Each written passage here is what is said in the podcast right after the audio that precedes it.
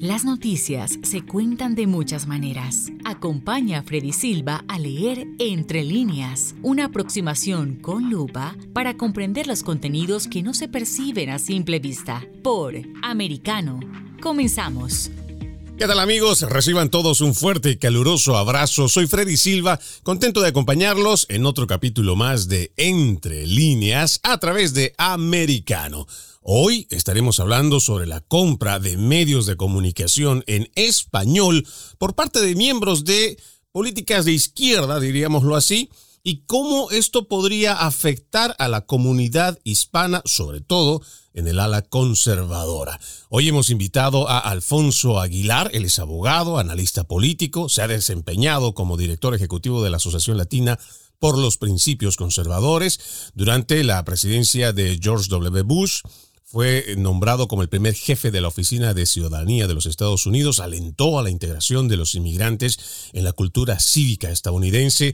Realmente es un lujo tenerte con nosotros, eh, querido Alfonso. Bienvenido a Entre Líneas. Freddy, siempre un placer estar contigo y con tu audiencia. Bueno, este tema, el cual vamos a estar desarrollando el día de hoy, es bastante preocupante, sobre todo a los que estamos de este lado de la trinchera, porque representa para, eh, no sé si es que compartes conmigo la idea, pero de alguna manera representa un silenciamiento de las voces conservadoras que, por cierto, tenemos bastantes en el país, Alfonso. Ciertamente, eh, de eso se trata y hay que denunciarlo por lo que es. Algo que francamente no veíamos en los Estados Unidos. En el siglo XXI estamos viendo un ataque bien orquestado por diversos sectores de la izquierda, algunos del gobierno, eh, otros en diversos sectores, sectores eh, mediáticos, activistas eh, radicales, inversionistas de extrema izquierda como, como George Soros, todos trabajando al unísono, de una manera coordinada para tratar de silenciar voces conservadoras, cooptar, cooptar instituciones mediáticas para imponer un pensamiento único. Eso es lo que estamos viendo. Mira, en Estados Unidos, uno de los baluartes de nuestra democracia, garantizado en nuestra constitución, es la libertad de expresión. Y no hay ningún otro país en el mundo que tenga una visión tan amplia de la libertad de expresión como los Estados Unidos. Es necesaria una sociedad pluralista donde hay distintos tipos de personas con distintos distintos puntos de vista, que se garantice esa libre expresión amplia. Pero de lo que se trata es precisamente eso, o sea, de, de a nombre de luchar en contra de la desinformación, que aquí es lo, irónico, ¿verdad? El tratar de acabar con opiniones que vayan en contra de la narrativa de las élites de izquierda. Porque ante la incapacidad o para aparente inhabilidad de argumentar efectivamente en contra de esas voces conservadoras, pues lo que buscan es etiquetarlas de, mentirosos, de que toda la información que está dando es falsa y por lo tanto hay que silenciarla. Eso se entiende en un régimen nazista, en la, en la Unión Soviética, sobre todo durante el tiempo de Stalin, en la Cuba de los Castro, pero en los Estados Unidos en el siglo XXI, no, eso eh, no se puede entender y te diré que es inaceptable y es importante que estemos hablando de esto porque tenemos que alzar, alzar la, la voz. Esta batalla por la democracia tenemos que darla tú y yo y todas las personas que nos están escuchando. Decía Ronald Reagan que la democracia y la libertad está apenas una, una generación de extinguirse si, si no la defendemos. No podemos tener una actitud pasiva. Yo creo que en el pasado había muchas personas que no se preocupaban, que decían, no, esas cosas no, no van a pasar en Estados Unidos pues están pasando y tenemos que alzar la voz. Y cuán importante esto que mencionas, Alfonso, porque primero creo que es importante que la gente entre en conciencia. Primero podríamos decir, por supuesto, en base a nuestros valores morales cristianos o la tradición judeocristiana, que la libertad es algo inherente que viene incluso desde la palabra misma, si lo vemos en la Biblia, que se nos es otorgada de esa forma, pero que también a lo largo de la historia nos ha costado mucha sangre tenerla. La libertad de expresión, la libertad de pensamiento, eh, la libertad de, de reunión, que es todo lo que eh, engloba nuestra primera enmienda de la Constitución y que tal parece que como estas generaciones nuevas, y creo voy a referirme más entre los millennials y de ahí en adelante, porque creo que desde ahí es donde partimos y tal vez un poco para atrás, es como que como no nos ha costado conseguir esta libertad, no nos ha costado luchar por esta libertad, es como que la, la, tenemos por sentado de que siempre lo vamos a tener. Y hoy en día, lo más, lo más grave, Alfonso, es esto que tú mencionas de que no existe espacios para un disenso, porque yo siempre lo he dicho, Aquí el problema no es estar de una forma personal contra otro y mucho menos ofender o tener que agarrar un criterio mío para poder eh, despedazar eh, con la palabra a una persona. Aquí estamos hablando simplemente de compartir ideas y lo que yo le digo a la gente, ¿qué daño puede hacer mi pensamiento que puede disentir, por supuesto, de otra persona, si solamente es una forma de expresarme de lo que yo veo, de lo que yo siento, y lo cual me parece tal vez no es correcto. Pero esos espacios cada vez son menos y tenemos una prensa progresista que básicamente lo que está haciendo es llevar por un pensamiento único, una uniformidad, lo cual es muy peligroso, Alfonso. Totalmente, porque lo que quieren decir es que ya lo que tú estás diciendo no es una opinión válida, una opinión que se debe escuchar. Tu opinión es objetivamente una mentira, no basada en los hechos y no cabe en el discurso público.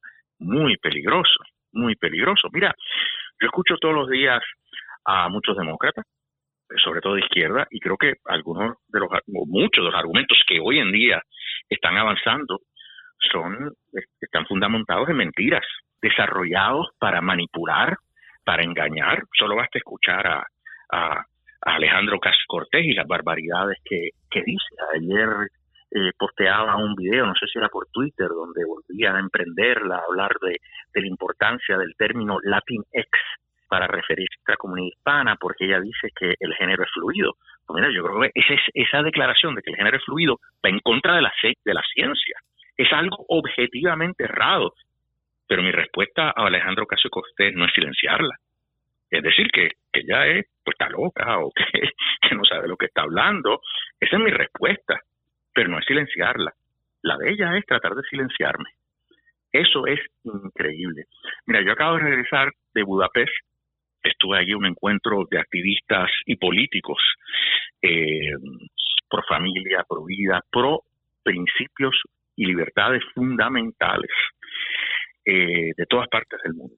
Y visitar Budapest me dio energía, porque este es un país que estuvo bajo la bota de la Unión Soviética, que en 1956 fue el primer país en organizar una revolución que llevó a que los soviéticos enviaran tropas a Budapest y que en una manifestación pública donde se atrevieron cerca del Parlamento o, justo en las escalinatas del Parlamento en Budapest a manifestarse en contra del régimen, cientos de personas fueron heridas o muertas por el régimen comunista eh, después que entraran tropas soviéticas a Budapest. Y hay un memorial eh, extraordinario que celebra el valor, el coraje del pueblo que se alzó en contra del régimen, donde no se permitía la libertad de expresión. Y realmente eso me dio mucho de qué pensar y de entender que que todavía en Estados Unidos hay una democracia, que todavía podemos dar la batalla, tenemos que darla. Esta gente dio la batalla cuando estaban bajo el yugo comunista. Nosotros tenemos que dar esta batalla. Estos principios son fundamentales. Es como tú dices, la libertad de expresión no, no, es una concesión del gobierno, es un derecho fundamental que, que es inherente a la persona humana. Nacemos con, eh, con, con esos derechos y tienen que ser garantizados. Una de las cosas más interesantes de todo este debate es que cuando ellos hablan de desinformación, porque hay, hay, que preguntar, bueno, ¿y de qué ellos están hablando de desinformación? Porque, porque suena peligroso, ¿no? ¿Qué desinformación, qué desinformación estamos dando tú y yo, Fred? Y cuando empezamos a escuchar a estas voces, muchas que vienen de, de Florida del Sur, eh, algunos ex, algunas excongresistas que han estado promoviendo demócratas y, eh, y congresistas actuales como el, el, el el, congresista Darren Soto de, Florida Central, que adelantan estas, ideas, incluso tienen vistas, audiencias públicas para hablar de la supuesta desinformación. Cuando uno se pone a analizar y, y escuchar lo que ellos dicen, básicamente la desinformación es que nosotros decimos que ellos son socialistas o que ellos siguen ideas socialistas. Eso es desinformación. Mira, yo puedo hacer un análisis calmado y decir, a base de las políticas de gobierno grande y de intervencionismo estatal que ellos están promoviendo como nunca antes, ellos se están abriendo al socialismo y han y muchos han eh, eh, eh, adoptado políticas socialistas y una filosofía socialista. Pues no, ellos dicen que eso es una mentira y por eso entonces nos tienen que callar. ¿Cuántas veces nos dicen a nosotros fascistas, islamófobos, homófobos, homófobos y un sinnúmero de otros epítetos que son totalmente falsos ¿Y qué vamos a hacer? ¿Callarlo? No, yo respondo, no me quedo callado.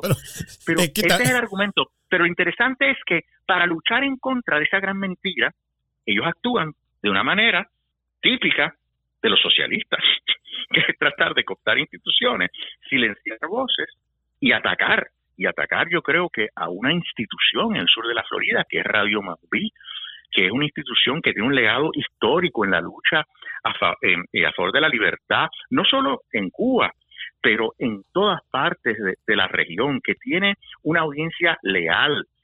Y ellos incluso cuando anuncian esto, fíjate que siempre señalan Mambí, Mambí. Ellos van a, van a comprar a Mambí como la joya en la corona, ¿verdad?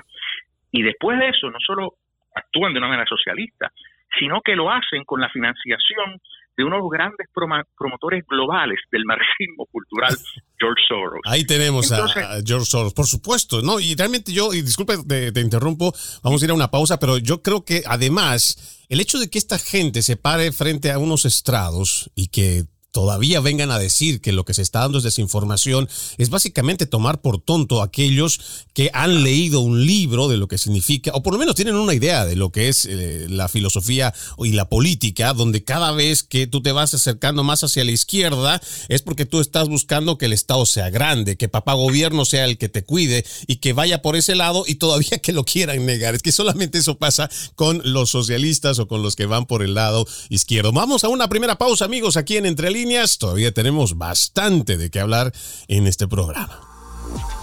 En breve regresamos con Entre líneas, junto a Freddy Silva por Americano. Comienza tu día bien informado, de mañana con Americano, junto a Gaby Peroso y Jolly Cuello, quienes te presentan la revista informativa de las mañanas. Conéctate con nosotros en vivo, de lunes a viernes, de 7 a.m. Este, 6 Centro, 4 Pacífico por Americano. Busque su copa, siéntese cómodo y discuta los eventos más destacados de la semana en el único programa que analiza en tono relajado los temas más serios del momento. El Antídoto Rojo Extra, cada sábado, 9 pm este, 8 Centro, 6 Pacífico por Americano. En Iberoamérica hoy con Eugenio de Medina. Me complace muchísimo en este bloque presentar a uno de los principales economistas bolivianos de este momento, un hombre de mucha proyección y ya en este momento uno de los voceros financieros más interesantes de ese país andino. Me estoy refiriendo a Mauricio Ríos García. Sucede que a medida que el Estado en todos sus niveles empieza a gastar más, va ganando cada vez mayores atribuciones y competencias sobre la economía. En desmedro, lógicamente, de la libertad económica.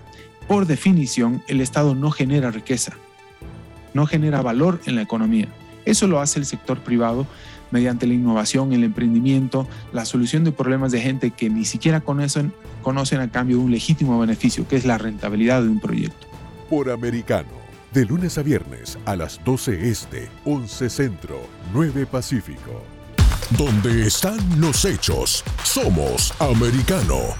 Noticias e información del acontecer de nuestra región con sabor caribeño. Acompaña a Diulca Pérez e infórmate de lunes a viernes en vivo, 9 a.m. Este, 8 Centro, 6 Pacífico por Americano. La hora de la verdad está disponible para ti cuando quieras. Accede a toda nuestra programación a través de nuestra aplicación móvil americano. Descárgala desde Apple Store o Google Play y mantente informado con nosotros.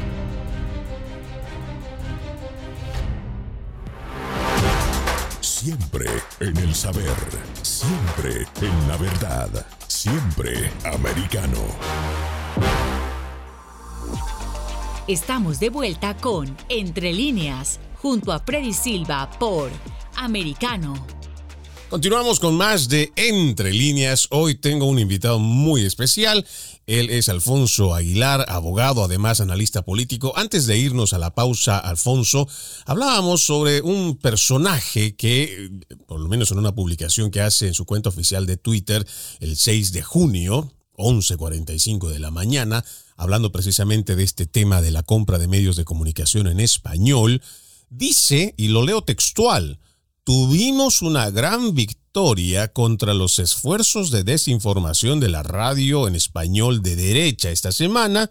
Latino Media Network compra 18 importantes estaciones en español de Televisa Univisión, incluye las estaciones de Radio Mambí y Nueva York, California, Illinois, Texas, Nevada, de Miami.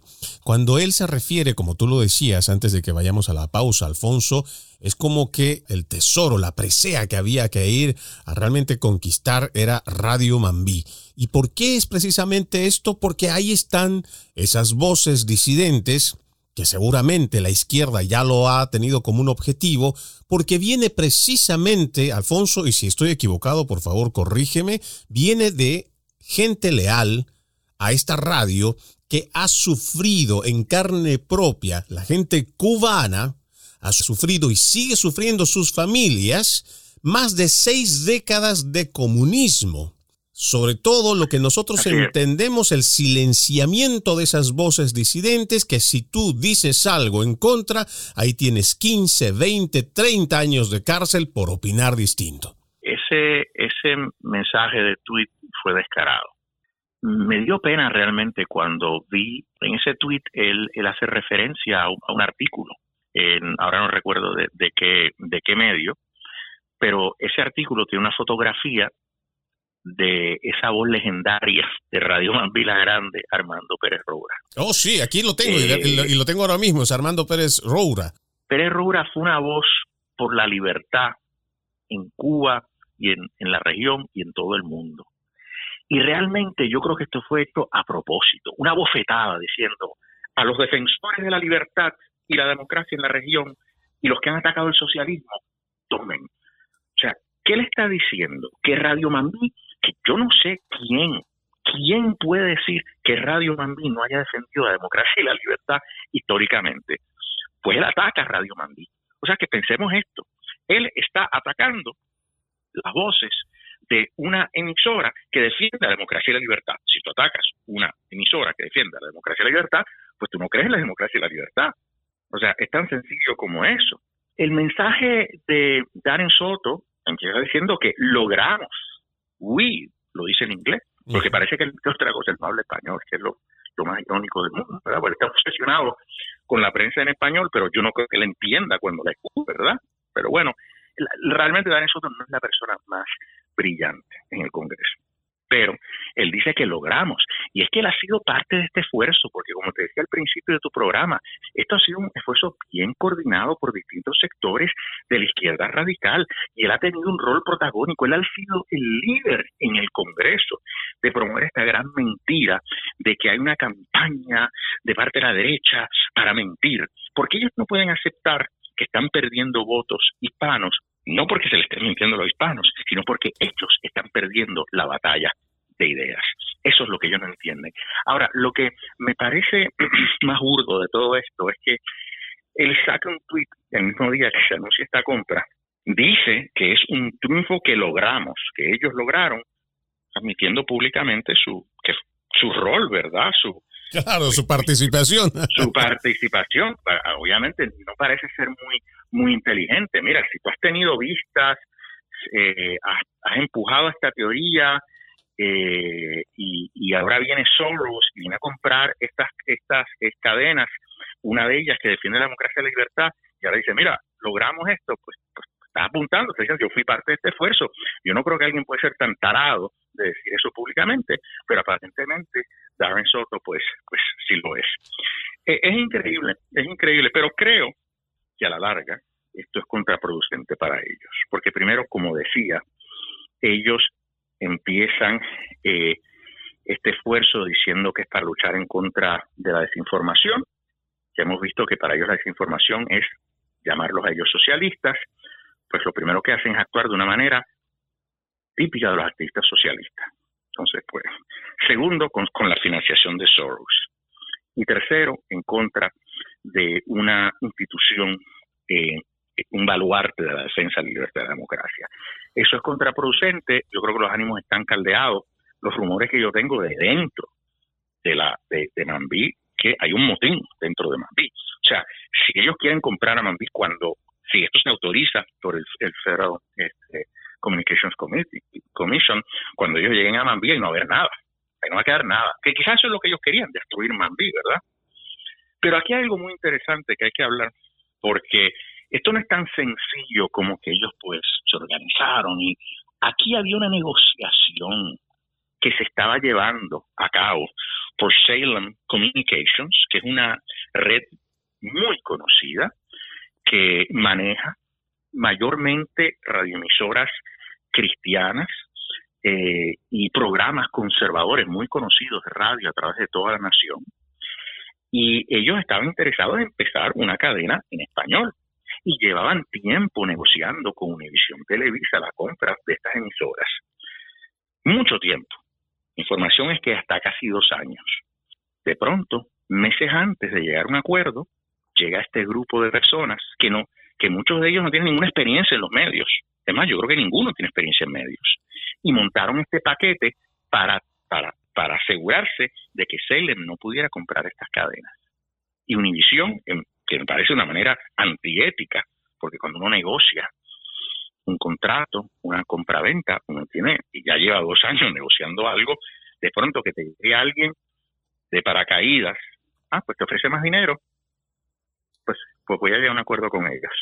Eso algo muy extraño, pero indudablemente esta compra se dio no porque ellos lo estaban pensando, sino porque vieron lo que los conservadores estaban haciendo y tienen pleno derecho a tener su prensa conservadora como ellos tienen su prensa de izquierda y se organizaron a último momento para intervenir y para que esta venta no se diera y para ellos entonces costar controlar estas emisoras.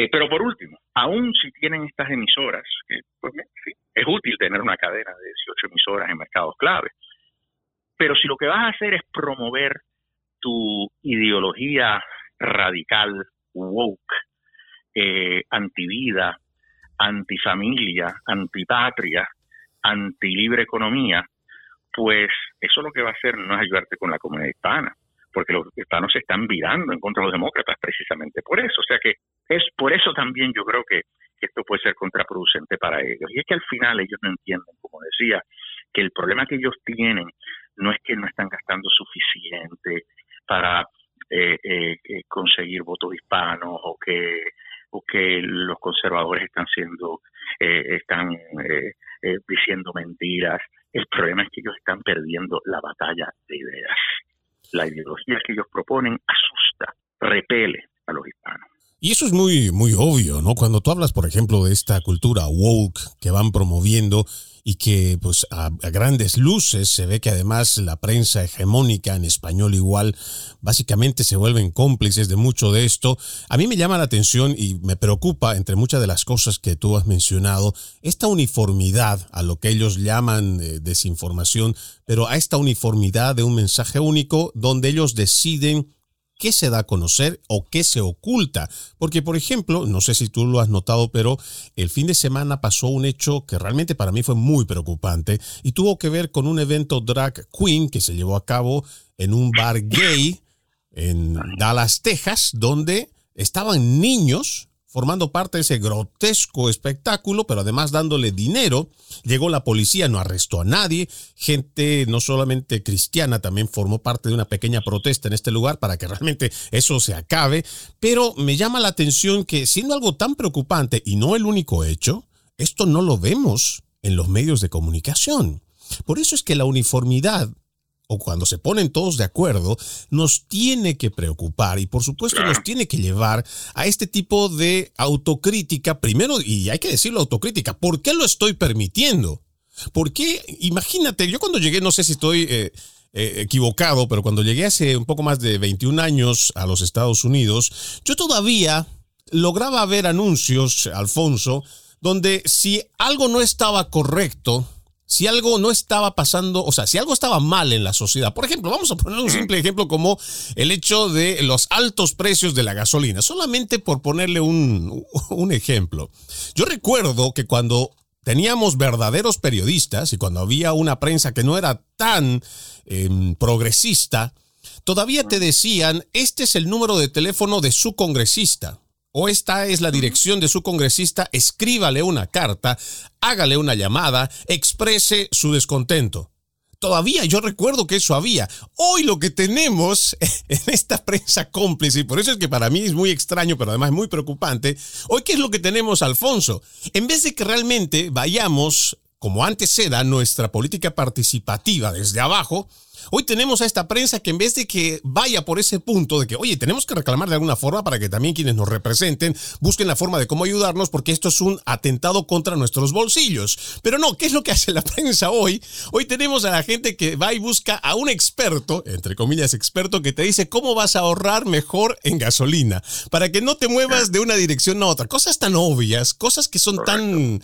Eh, no sé, perdóname, pero... Es que, es que Freddy, yo creo que hoy en día tenemos una prensa comprometida, por eso es importante tener voces conservadoras. O sea, la, prensa históricamente ya tenía una línea editorial liberal, pero dentro de, lo razonable y, creo que trataban de hacer eh, un trabajo objetivo. Eso fue cambiando con el tiempo y hemos llegado obviamente a un momento en donde se han radicalizado ellos también y han decidido tomar bandos tomar bandos, como el mismo Jorge Ramos en edición lo ha dicho. Él dice, no se puede quedar, hoy en día no podemos quedar callados, tenemos que tomar bandos. por lo menos él está haciendo... Él ha sido honesto, ¿no? Él ha sido honesto. tomado bandos, él ha optado por la izquierda radical. No por la verdad, por la izquierda radical. Pero que lo digan, lo digan, porque eso es lo que va con, sí, Jorge Ramos. Pero digo, él, toma bandos, pero no te dice que es de izquierda radical. Pero el punto es que ellos quieren normalizar eh, estas, eh, estas ideologías, estas ideas, eh, gran parte de la visión y filosofía que ellos tienen está fundamentada en, el marxismo cultural, en tratar de destruir a la persona humana, su dignidad, que la persona no no no eh, eh, no nace o, que la persona no, no surge con la concepción, que la persona no nace hombre o mujer, que el género es algo totalmente fluido, y eso te puedo decir, eso sí es una mentira, y objetivamente, científicamente, es totalmente falso pero te lo quieren imponer. Entonces tú mencionabas esa nota de Texas. Pues mira, no lo tocan porque ellos quieren continuar normalizando eso. Y claro, ellos saben también, si ellos sexualizan a nuestros niños, si ellos llegan a los más pequeños con estas ideas que no son radicales, ya, son casi diabólicas, porque francamente, y lo digo, o sea, yo creo en la tolerancia, ¿verdad? Pero el promover el transgenderismo a los niños, eso es macabro, es criminal de mi punto de vista, debería ser un delito. Y debería. Un delito. Sin embargo, nosotros somos los que tenemos que ser censurados y silenciados. Pero una persona, un hombre, que se cree una mujer, puede ir donde un niño pequeñito a bailarle enfrente. Y tú me quieres decir, bueno, hasta hace poco eso era una forma de pedofilia. Ahora no. Fíjate por dónde van los tiros. Y nosotros somos los, los que hay que criminalizar la expresión. O sea, es un mundo patas arriba, porque también es un mundo que ha perdido un concepto de de lo que es la persona humana y de las instituciones naturales. Y eso es lo que ellos quieren, pisotear la persona, pisotear la familia, pisotear el rol de la iglesia, pisotear la patria, porque la patria es una institución de derecho natural, la patria que nos, une, ¿verdad?, este amor a nuestra nación. Mira, el 6 de junio para mí es una fecha muy importante, porque es la fecha en que Estados Unidos eh, dirigió la invasión anfibia más grande y más exitosa en la historia de la humanidad, para precisamente acabar con las fuerzas del, nazismo y, fuerzas totalitarias. Esa fue una, una gesta de la, de la llamada gran generación, ¿verdad? D-Day, Operation Overlord. Yo llevé a mi hijo, yo llevé a mi hijo a las playas de Normandía para que nosotros estudiáramos y profundizáramos sobre lo que eso significó para el mundo. Para mí, para la historia de mi familia, tiene importancia muy grande, porque mi familia del norte de Italia fueron liberados por americanos. Ellos habían caído bajo el yugo del nazismo, ya los nazis estaban en el norte de Italia.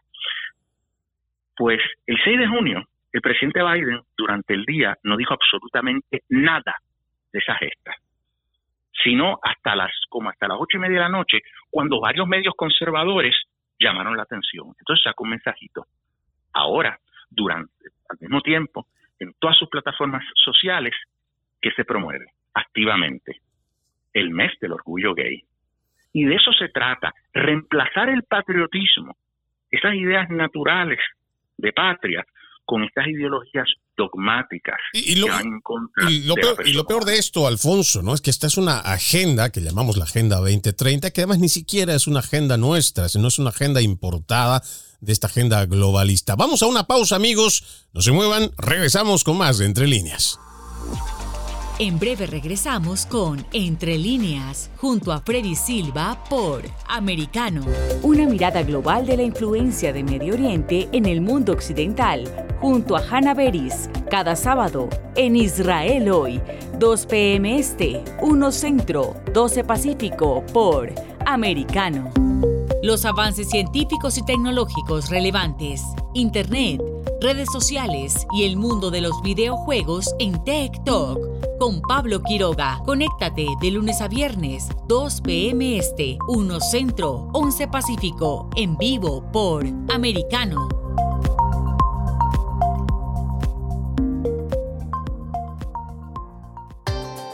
Busque su copa, siéntese cómodo y discuta los eventos más destacados de la semana en el único programa que analiza en tono relajado los temas más serios del momento. El Antídoto Rojo Extra, cada sábado, 9 p.m. Este, 8 Centro, 6 Pacífico por Americano. En De Mañana con Americano con Jolly Cuello y Gaby Peroso. Vamos a saludar a nuestro primer invitado para hablar con él una gama de temas que están ah, preocupando a los estadounidenses. Se trata de Jaime Flores, él es el director hispano de comunicaciones del Comité Nacional Republicano. Una cantidad de cosas, decisiones que se tomaron en los primeros días de la administración Biden que iban y siguen yendo en contra de la autonomía americana en materia de producción de energía, de nuestra autosuficiencia. Llegamos a ser país exportador de petróleo en un momento dado y ahora dependemos del petróleo extranjero en momentos además que la situación mundial no es la más clara, no es la más eh, eh, apetecible para este tipo de cosas. De manera que pues si el presidente decidiera tomar la, sus manos las decisiones que pues, se favorecerían a la energía estadounidense, seguramente podríamos comenzar a ver precios de energía mucho más bajos. Por Americano, de lunes a viernes a las 7 a.m. Este, 6 Centro, 4 Pacífico. En la verdad.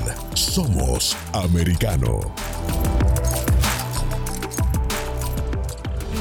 El análisis de la actualidad política de los países del sur de Latinoamérica y sus consecuencias en el continente, junto a Marcelo López Macía, de lunes a viernes, 10 a.m. Este, 9 Centro, 7 Pacífico, por Americano. Donde están los hechos, somos americano.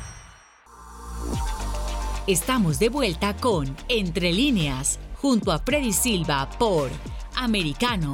Continuamos con más de Entre líneas.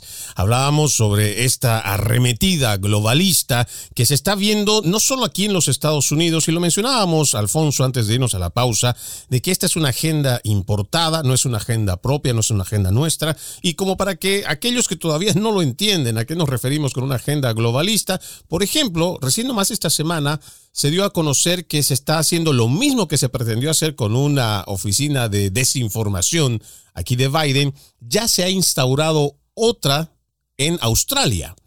Otro pequeño satélite de experimentación de reingeniería social que también lleva adelante esta agenda globalista y básicamente tiene a dos personajes, eh, no recuerdo los nombres, pero que son en el mismo perfil de lo que tú estabas hablando en cuanto a estas ideologías que van en contra de la familia, en contra de las identidades, en contra de la tradición judeocristiana, en contra del patriotismo. Y a esto hay que prestarle oídos, porque cuando hablamos de este tema, de que se está comprando, se está adquiriendo los medios de comunicación, por ejemplo, en este caso en español, pero que no nos sorprenda que sigan eh, copando otras estaciones también en inglés o que vayan a ocupar, otras, es porque precisamente tienen una agenda la cual tienen que llevar adelante. Y para llevar adelante tienen que tener ese aparato de comunicación, la distribución de información que viene a ser los medios de comunicación, que es por donde la gente piensa que se está informando cuando en realidad lo que estamos recibiendo es una propaganda porque se va repitiendo uno tras otro y básicamente no hay una oportunidad de disenso. ¿Por qué? Porque los medios tampoco lo permiten.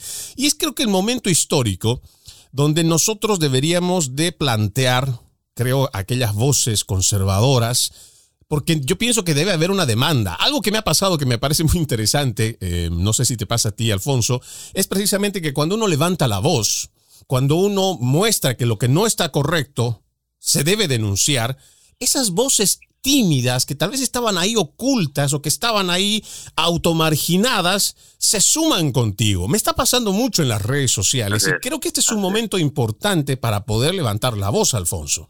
Bueno, es que definitivamente, y es que estas personas que no estaban participando activamente, que eran observadores pasivos de lo que estaba sucediendo o que no le estaban dando suficiente importancia, pensaban que no íbamos a llegar a estos extremos, pues ahora están escandalizadas y se están preguntando por qué llegamos aquí. Y muchos están diciendo quizás porque nos callamos, ¿verdad? Entonces, eh, eh, eh, lo que estamos viendo, lo que tú comentabas ahora en Texas con, con, estos bailes de, de, hombres transgénero en frente de niños, eso es algo tan macabro que la gente está diciendo, espérate, ya no nos podemos quedar callados. Y eso es lo que está produciendo este rechazo tan grande de la sociedad en general, pero hay que decirlo, particularmente de los hispanos, hacia el Partido Demócrata y los activistas de, izquierda. Pero sí, efectivamente, es tratar de, imponer un pensamiento único, una dictadura del pensamiento eh, de que si uno cree en la... Es curioso porque ellos quieren redefinir la democracia en sus términos, o sea, ellos quieren argumentar de que si tú estás comprometido con la democracia, tú tienes que creer en los derechos trans, tú tienes que creer en el aborto. Fíjate qué curioso, a nivel internacional, en algunos foros multilaterales, incluso ellos hablan del aborto como un, como un derecho democrático. ¿Desde cuándo el aborto es un derecho democrático? Y obviamente si tú crees en eso, pues tú no eres democrático, tú eres fascista. Fíjate cómo es la manipulación de la sociedad. Ese, ese comisión, de, porque tiene un, nombre interesante, Governance Information Commission, una cosa así, eh, el, ente, la institución que crearon dentro del Departamento de Seguridad Interna. Cuando lo anunciaron, en un fact sheet, ellos trataron de definir desinformación. Y esta era la, la, la, la definición en términos generales información falsa promovida deliberadamente para tratar de confundir. Oye, eso es tan ambiguo. o sea, y entonces ellos se quejan de que una sociedad libre como la nuestra haya una reacción tan negativa. Si es que lo que ellos están anunciando es algo descabellado. Una sociedad libre, cuando tú empiezas a hablar de controlar expresión y adelantas esa definición a cualquier persona que cree en la democracia, le da escalofrío inmediatamente. Dice, espérate, ¿de qué estamos hablando? O sea, esto lo que recuerda es de, del Ministerio de Información nazi, de, de Joseph Goebbels, de, de, de, Pravda en la Unión Soviética, de Gramma en la isla de Cuba, de, estos esfuerzos por por manipular la información de y los comunistas eran conocidos por esto y lo hacen de una manera muy inteligente ellos y es curioso porque ellos hablan de desinformación pero Irónicamente, ellos promueven desinformación en nombre de luchar en contra de esa información. Así de complejo y de torcido es la estrategia de estas personas, pero, pero que llamarlas por su nombre. Y cuando ellos no dicen desinformación, nosotros decimos, no, no, no, nosotros tenemos que responder. Nosotros no somos, no queremos desinformación. Nosotros queremos la democracia en libertad. Ustedes quieren limitar la democracia en libertad. Hay que responder de una manera proporcional y contundente. Es más, más allá si ellos nos dicen mentirosos, nosotros tenemos que decir, no solo ustedes son los mentirosos, pero ustedes tienen esfuerzos para limitar los derechos fundamentales, golpearlos más fuerte, porque a veces queremos ser demasiado... Es que hay mucha gente buena en nuestro lado, ¿verdad? Gente honrada, honesta, ¿verdad? y queremos ser civilizados, delicados en el, en el debate, pero no quiero decir que ofendamos a nadie, pero tenemos que ser fuertes, fuertes en nuestra respuesta. No basta decir, eso no es verdad. Decir, eso no solo es, no es verdad, sino que son ustedes los que están tratando de acabar con nuestra democracia y con los Estados Unidos. Pues mira, una sociedad americana donde hombres que se creen mujer bailan en frente de niños, es una sociedad americana en la que yo no quiero vivir. Y por supuesto habrá mucha gente igual que nosotros que está eh, en total desacuerdo, pero esto es muy importante lo que tú acabas de decir. Tenemos que primero también formarnos para dar esta respuesta contundente. Tenemos que leer un poco más. Yo entiendo que mucha gente tal vez no sabe cómo responder hasta ciertos ataques porque también hay muchos intelectuales en el lado de la izquierda, pero hay que formarnos, hay que leer, hay que investigar un poco, pero sobre todo recuperemos nuestros valores morales cristianos, porque dentro de nuestros valores morales cristianos existe mucha riqueza de información en la cual uno puede argumentar contra este tipo de ideologías que lo único que vienen es a destruir nuestro país desde adentro. Vamos a una pausa nuevamente aquí en Entre Líneas Amigos, ya regresamos con más. En breve regresamos con Entre líneas, junto a Freddy Silva por Americano. Noticias e información del acontecer de nuestra región con sabor caribeño. Acompaña a Diulca Pérez e infórmate de lunes a viernes en vivo 9 a.m. Este, 8 Centro, 6 Pacífico por Americano. Donde vive la verdad. Somos americano. Los hechos relevantes que ocurren en Estados Unidos, analizados con la característica frontalidad de Dania Alexandrino y sus invitados. Perspectiva USA.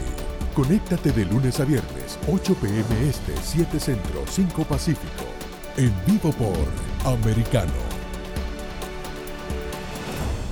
En Perspectiva USA con Dani Alexandrino en cuanto a las pruebas que usted pide sobre el hecho de que los carteles operan libremente allá en México, mire, nadie necesita mostrar pruebas. Si, el, si la frontera norte de México, lo que equivale a la frontera sur de Estados Unidos, están al garete. Señor, usted tiene que ser realmente morón, ciego, bruto o sencillamente se hace de la vista larga para no darse cuenta que los carteles son los que controlan la frontera norte de su país. Así que nadie necesita mostrarle pruebas. Eso lo que hay allí es un salpa afuera. Sálvese quien pueda. Así de imbécil son estos dignatarios y estos funcionarios de la izquierda. Por Americano, de lunes a viernes a las 8 pm este, 7 Centro, 5 Pacífico. Los hechos relevantes que ocurren en Estados Unidos, Europa, Asia y Medio Oriente, vistos con la mirada experta de la internacionalista Lourdes Subieta, en Así está el mundo, de lunes a viernes, 11 a.m. Este, 10 Centro, 8 Pacífico, en vivo por Americano. Ideas, argumentos, posturas y visiones, sin desperdicios. Escucha, concuerda o difiere con los postulados de José Aristimuño y Jimmy Nieves, quienes debaten con vehemencia de lunes a viernes a las 9 pm este, 8 centro, 6 pacífico por Americano. Estamos de vuelta con Entre líneas, junto a Freddy Silva por Americano. Continuamos con más de Entre líneas. Hoy estamos hablando sobre la compra de medios de comunicación en español y vamos a hablar, aquí en los Estados Unidos por supuesto, y vamos a hablar de un artículo que fue escrito por Sarah Fisher para Axios Media Trends, escrito el 3 de junio del 2022. Alfonso está conmigo y sabe que aquí en Entre Líneas, pues nos gusta leer Entre Líneas, Alfonso. Y en el titular de esto dice el lanzamiento de una nueva empresa de medios latinos en un aumento histórico por 80 millones de dólares. Me voy a saltar varios párrafos para ir a lo que creo que es lo que debería llamarnos mucho la atención, por no decir preocuparnos. Las startups han reclutado a decenas de celebridades hispanas de alto perfil, empresarios, figuras de los medios, e inversores para unirse a esta causa. La Junta va a incluir a Morales Roqueto y Valencia, y así como el emprendedor e inversionista radial Tom Castro y al activista de justicia social Henry Muñoz. Imagínense estos personajes. Castro ha comprado y vendido más de 50 estaciones de radio al servicio de la comunidad latina, miembro de los directorios de Nielsen y Cumulus Media, Lake Star Finance, una entidad de inversión afiliada a Soros Found Management, estamos hablando del señor George Soros, lidera la inversión y otras personas, incluida la actriz y empresaria de Hollywood, Eva Longoria. La galardonada presentadora de Univisión, María Elena Salinas, este personaje que seguramente más de uno lo ha escuchado, Al Cárdenas, y la Unión Conservadora Estadounidense serán los asesores. Ah, para mí hay mucho plan con maña cuando leo este texto. No sé cómo lo, ves tú, Alfonso, porque me, me, estás, me estás provocando. ¿Cómo me gustaría que me, que me, llama, que me describieran como activista de justicia social? ¿Te gustaría que...? y es que cuando uno... Que le dijeran como, María Elena Salinas, con quien he compartido numerosas ocasiones en Univisión, que, que, que, que, me, que, me, que te llamaran periodista independiente objetivo. Y, o sea, mira. Y, ese es el, es, el, establecer, ¿no? Una narrativa. Y por eso pienso que la forma en cómo venden estas situaciones como para que la gente crea, o los más ingenuos que no saben de esto, tengan una idea de que lo que están haciendo es algo neutro, imparcial, incluso algo de centro derecha, como para que más o menos llamar la atención, pero, es todo lo contrario. ¿no te, parece, ¿No te parece que es el mejor ejemplo de desinformación que hemos visto en los recientes meses? o, sea, o sea, es irónico, pero, pero por ejemplo, tú decir que Al Cárdenas, honestamente, lo conozco bien, hemos tenido una relación de trabajo por mucho tiempo, hemos obviamente partido con el tiempo intelectualmente, pero reconozco que es un caballero, pero decir hoy por hoy que al cardenal republicano, pues es como decir que yo soy un, marxista, ¿no?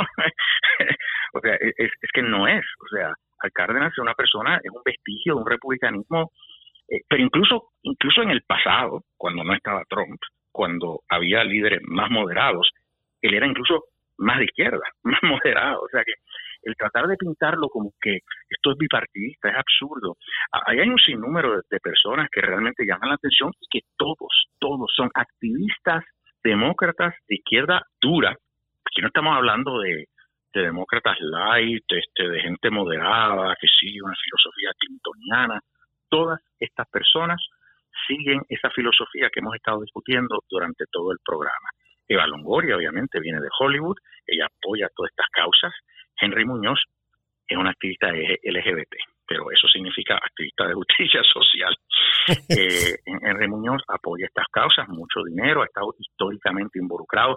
Él estuvo detrás del Museo de eh, del Smithsonian, del Museo Latino Smithsonian, que, tenemos que estar bien preocupados porque eso está cooptado, está cooptado para promover este mensaje marxista cultural y cultural y, una, una historia revisada de los hispanos en Estados Unidos y, son todas estas personas. Eh, eh, los dirigentes de esta organización son activistas de la administración Obama, Biden, que adelantaban esta agenda progre eh, en la comunidad hispana.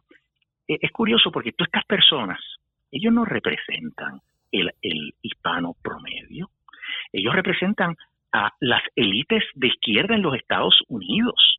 Ellos lo que son es el puente de esas izquierdas, de esas élites de izquierda de Nueva York y de Los Ángeles con la comunidad hispana. O sea, ellos tratan de promover esas ideas radicales en nuestra comunidad hispana, pero pero pero son precisamente lo que están haciendo un daño grandísimo al Partido Demócrata, porque son precisamente esas ideas que están haciendo que, los hispanos lo rechacen. O sea, esto es es esto si tú ves esa lista es el quién es quién de la política de izquierda en la comunidad hispana. Eh, María Elena Salinas es una periodista que demócrata, siempre lo ha sido. Ella, ella lo se esconden. Mira, yo, yo no puedo ser, yo siempre he estado en los medios, yo nunca he tratado de decir soy, soy un comentarista independiente. Yo siempre digo que soy un comentarista conservador, yo estoy dando opinión, punto.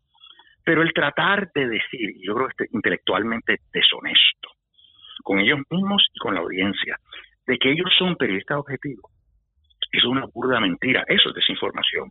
Y yo creo que eh, Carmela Salinas como Jorge Ramos son Carmela Salinas es peor porque ella, ella nunca ha dicho que da opinión. Jorge Ramos por lo menos llega a aceptar que da opinión. No te dice que da opinión de izquierda, dice que da opinión. ella solo te dice que es objetiva y objetivamente pues te, adelanta eh, opinión como si fuera información objetiva. Recuérdate que, que Marielena Salinas era una de las, de las eh, anclas del noticiero nacional de Univisión. Una persona que es el ancla eh, eh, de un noticiero nacional, quizás el, principal en los medios en español en Estados Unidos, que adelante en el programa y en otros foros ideas particulares ideológicas. Si fuera un medio en inglés, pensemos en Dan Rather o en un más nunca, más nunca se lo hubieran permitido. Piensa en, en Brian Williams y lo que, que pasó por, por conducta eh, eh, altamente eh, cuestionable en términos éticos. Pero, y, aquí también, disculpa, te interrumpo, pero aquí también hay un, tema, ¿no? Que mucha gente tal vez no lo conoce porque también se lo han planteado como si algo, como una, como algo normal. No deberíamos jamás permitir que un presentador de noticias, a menos que sea un, un programa de opinión, tenga que dar algún tipo de opinión o editorial que hable en nombre de las personas, porque realmente el presentador de televisión no es un elegido por nadie como para que se atribuya lo que dice la opinión pública. Lo más que puede llegar, como lo, lo he escuchado de Agustín Laje, es hacer una opinión publicada por el medio de comunicación o por el mismo periodista o presentador que está dando. Pero esto que hemos permitido no debería de seguir pasando porque estamos dejando que se influencie a través de una opinión de una persona que en democracia debería significar un voto, una opinión, pero lo está haciendo a nombre de la opinión pública y está cambiando, por supuesto, la forma de pensar de muchas personas. Disculpa, Alfonso. se ha sometido, y ha sometido a la Voy a ir a una última pausa, eh, querido Alfonso, amigos de Entre Líneas, para ir con la última parte del programa. Ya regresamos con más. En breve regresamos con Entre Líneas, junto a Freddy Silva por Americano. Somos Americano.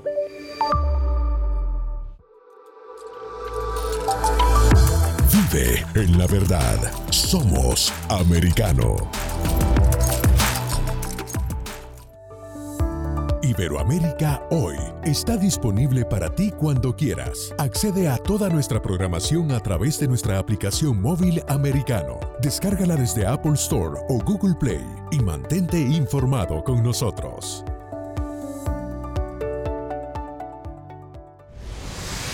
Diego López y Dianelis Guerra comentan y analizan el acontecer deportivo, torneos, campeonatos y la actuación de tus atletas favoritos en Deportes Americano.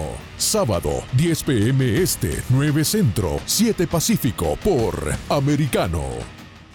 Ideas, argumentos, posturas y visiones, sin desperdicios. Escucha, concuerda o difiere con los postulados de José Aristimuño y Jimmy Nieves, quienes debaten con vehemencia de lunes a viernes a las 9 pm este, 8 centro, 6 pacífico por Americano. Diversas ideas, múltiples argumentos, distintos puntos de vista. Únete a las líderes de opinión más influyentes de habla hispana de lunes a viernes, 6 p.m. Este, 5 Centro, 3 Pacífico, por Americano.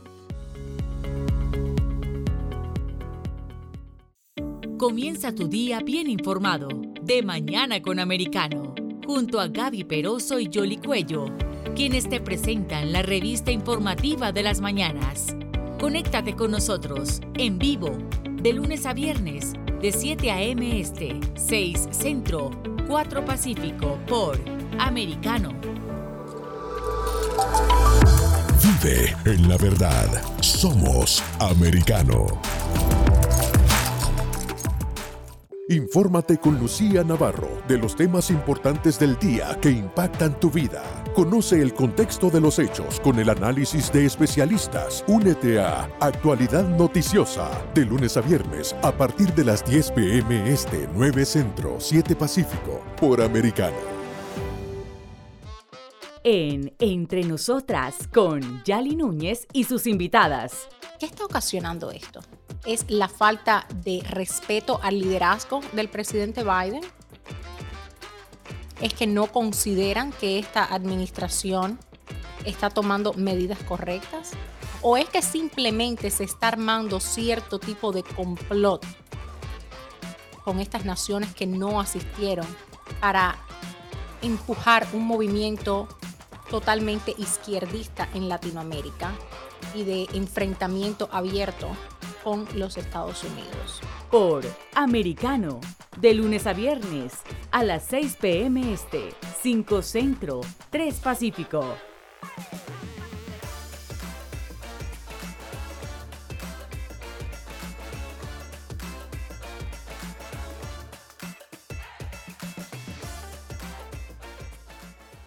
En Sin Desperdicios con Jimmy Nieves y José Aristimuño. ¿Cómo van a ser políticas fallidas cuando, disculpa, Joe Biden en su primer año ha extraído más petróleo que, que Donald Trump?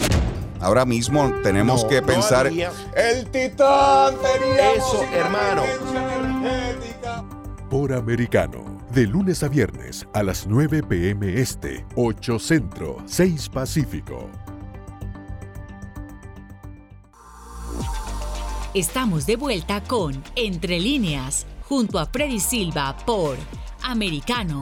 Continuamos con más. Estamos con Alfonso Aguilar como invitado. Él es abogado, además analista político.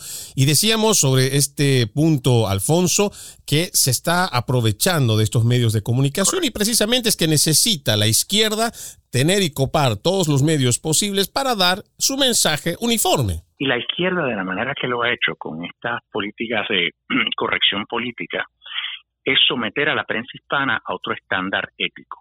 Como decíamos, si un periodista en inglés, un hombre ancla, un noticiero nacional importante, diera opinión, pues inmediatamente lo removieran del puesto. Mira lo que le pasó a, a Chris Cuomo y otras figuras de CNN que han tenido problemas de índole ético, de, de, meterse en asuntos políticos, enseguidamente los remueven. y ciertamente dar opinión, pasarla como información objetiva, es un problema y en un medio en inglés serían removidos.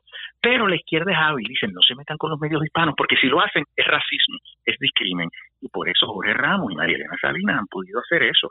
Y nosotros, entonces nos, nos corresponde a nosotros como personas en los medios hispanos para decir, momento, están fuera de orden, están fuera de orden, eh, hay un problema ético en Univisión, e informar eh, y crear esto en un a nivel nacional, crearlo a nivel nacional.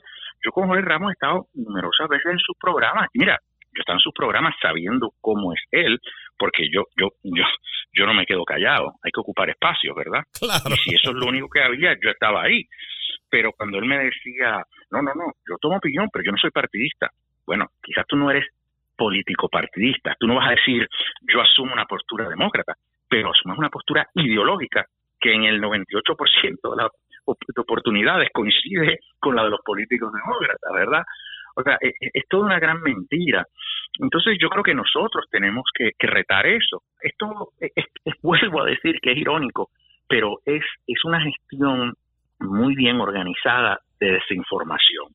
Y lo irónico es que está hecho en nombre de la lucha en contra de esa información.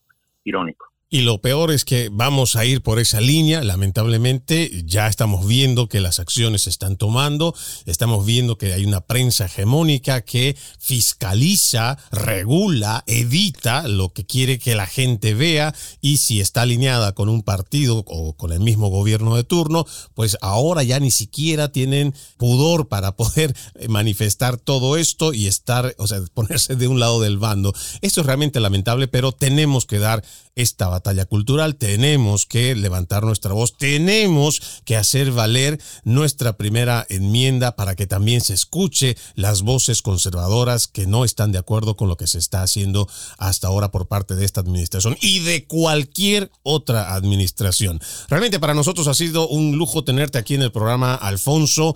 Él es abogado, analista político, se ha desempeñado como director ejecutivo de la Asociación Latina por los Principios conservadores, eh, todavía da la batalla cultural y está haciendo esta lucha frontal contra la desinformación. De veras, muchas gracias por acompañarnos aquí en Entre Líneas, Alfonso. Freddy, siempre un placer estar contigo. Gracias por esta oportunidad. Creo que fue una conversación extraordinaria y profunda eh, que tu audiencia tiene que escuchar. Y, te, felicito y, te exhorto a que continúes con estas conversaciones y estas, estos diálogos son tan importantes para preservar nuestra democracia. Muchas gracias por esas palabras, por supuesto, por tu tiempo, todo ese conocimiento. Y de esta forma vamos poniendo punto final a este capítulo de Entre Líneas. No se olviden, pueden escucharnos a través de www.americanomedia.com. Soy Freddy Silva. Los invito a que continúen con la programación de Americano. Permiso. Entre líneas, un programa en el que leemos un poco más de lo que está expresamente escrito o dicho. Conéctate con nosotros de lunes a viernes a las 7 pm este, 6 Centro, 4 Pacífico, en vivo por Americano.